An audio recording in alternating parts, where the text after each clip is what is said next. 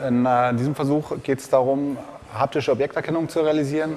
Das bedeutet für einen Roboter, dass er zunächst einmal mit einer künstlichen Haut ausgestattet ist und Gelenksensoren, die ihm ermöglichen, ja, zu erfassen, wie die Konfiguration der Hand ist. Ja.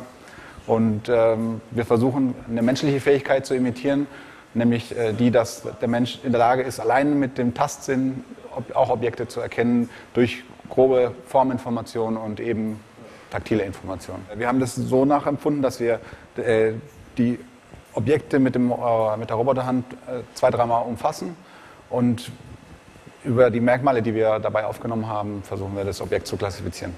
Wir machen zunächst einen äh, reaktiven Griff, das heißt, ähm, sobald er die Hand erkennt, dass sie etwas in der Hand hat, ähm, hört sie auf, die Finger zu schließen und ähm, drückt damit auch nicht zu stark auf das Objekt ein.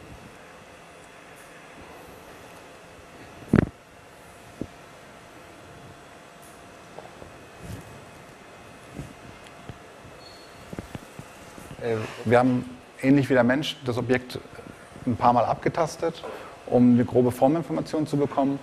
Und wir haben praktisch eine Art Hintergrundwissen eintrainiert, eingelernt.